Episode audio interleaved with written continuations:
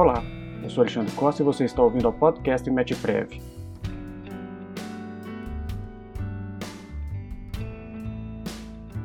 No episódio de hoje, vamos tratar do Imposto sobre a Transmissão Causa Mortes e Doações de Quaisquer Bens ou Direitos, o ITCMD.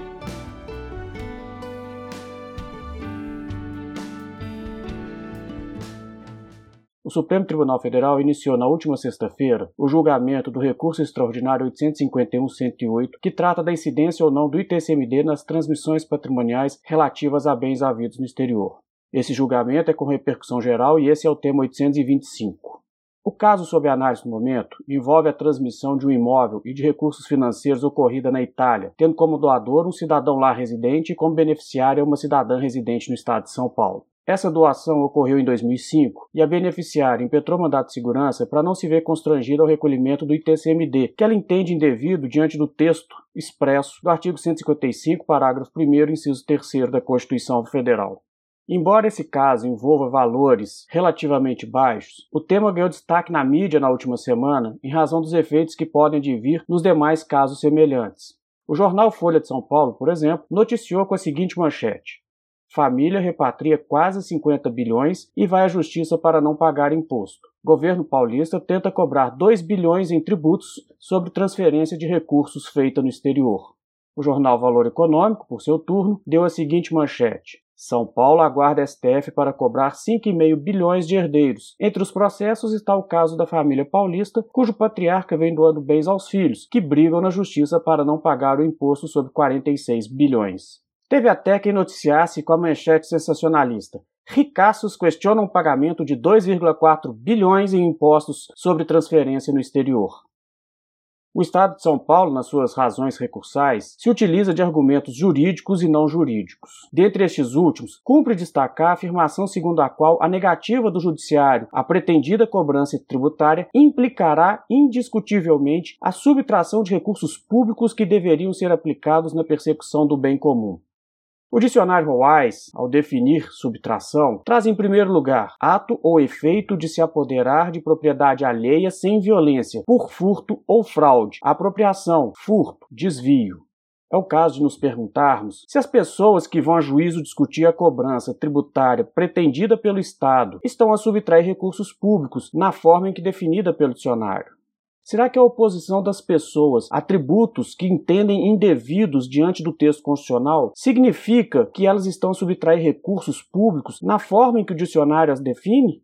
Nós entendemos que não. O fato de haver divergências na cobrança tributária não possui o poder de caracterizar como subtração o não recolhimento de um tributo cuja incidência é, no mínimo, questionável. Na tentativa de atrair o apoio popular e, por consequência, conseguir uma decisão favorável junto ao STF, a Procuradoria-Geral do Estado de São Paulo divulgou nota à imprensa na semana passada, afirmando ainda que os recursos cobrados são necessários para que o Estado cumpra com suas obrigações constitucionais, bem como que as famílias mais ricas de São Paulo e mesmo do Brasil têm se utilizado de uma estratégia para fugir do recolhimento do imposto sobre transmissão causa-mortes e doação.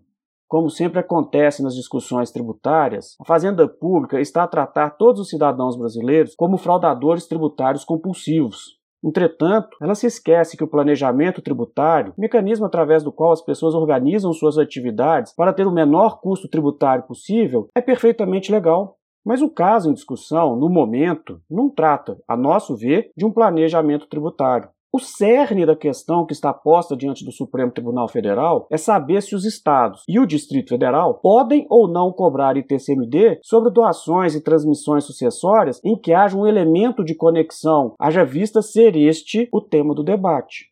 E é exatamente sobre esta análise jurídica e na integralidade e integridade do sistema constitucional tributário que o STF deve analisar a questão.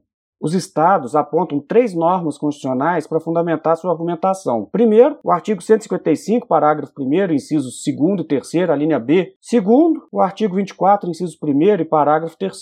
E, por fim, o artigo 34, parágrafos 3 e 4 do ato das disposições constitucionais transitórias. O primeiro desses dispositivos é aquele que fixa a competência dos estados para tributação através do ITCMD. O segundo afirma a competência concorrente da União, Estados, Distrito Federal e municípios para legislar sobre direito tributário e possibilita que os estados editem as normas tributárias na ausência de lei federal sobre as normas gerais. O terceiro, aquele constante do ADCT, fixou a possibilidade das pessoas políticas editarem as leis necessárias à aplicação do sistema tributário nacional e à produção dos seus efeitos, norma esta que era indispensável no momento da transição entre o regime constitucional pretérito e aquele que era implementado em 1988. Portanto, meus amigos, a solução da questão reside na interpretação do disposto no artigo 155, parágrafo 1, inciso 3 da Constituição Federal.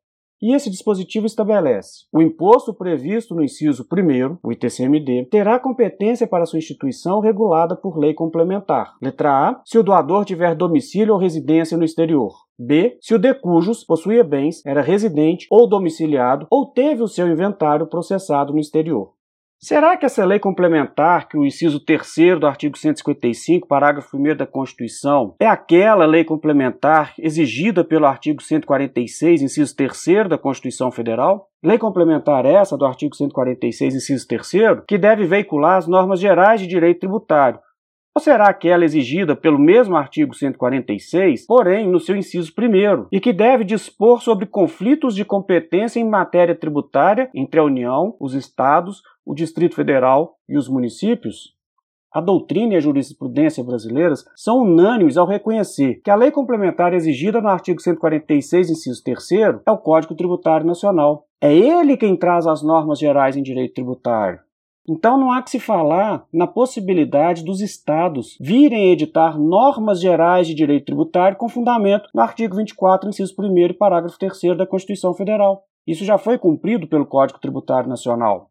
A leitura que fazemos do disposto no inciso 3 do parágrafo 1 do artigo 155 da Constituição nos leva à conclusão da necessidade de edição de uma lei complementar para definir efetivamente qual que vai ser o estado competente para a cobrança do ITCMD naqueles casos que envolvam a conexão internacional, cumprindo dessa forma o que está disposto no artigo 146, inciso 1 da Constituição.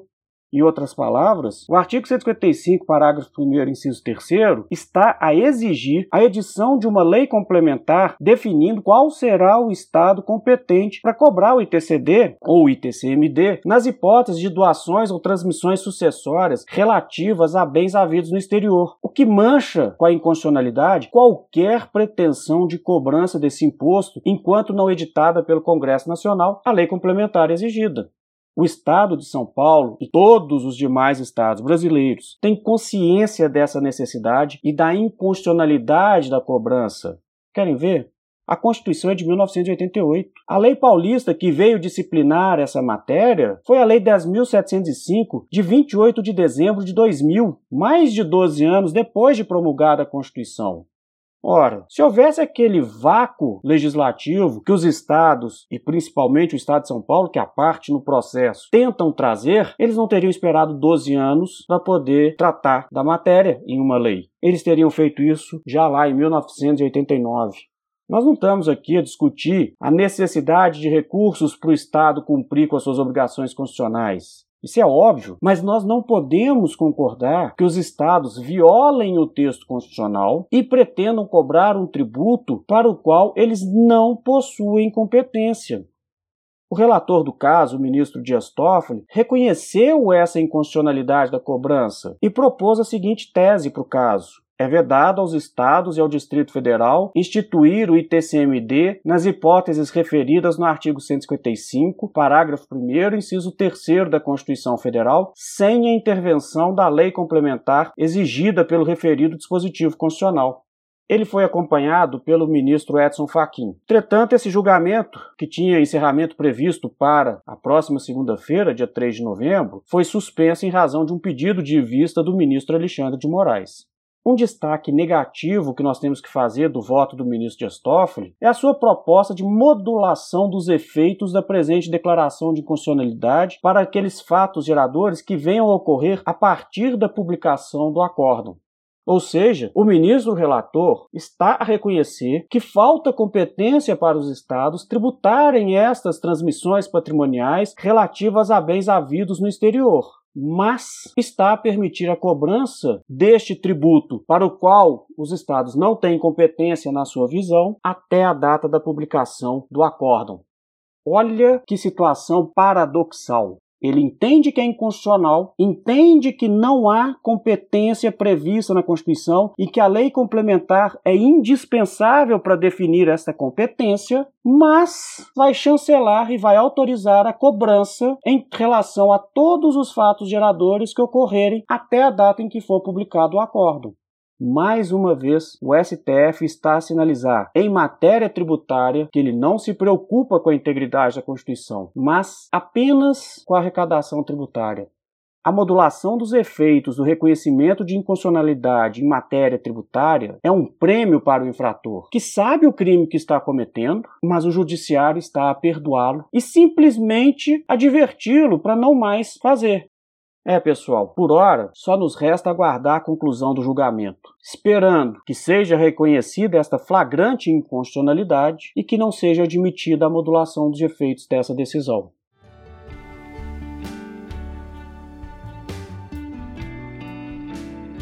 Agradeço a todos que nos ouviram e espero encontrá-los em nosso próximo episódio.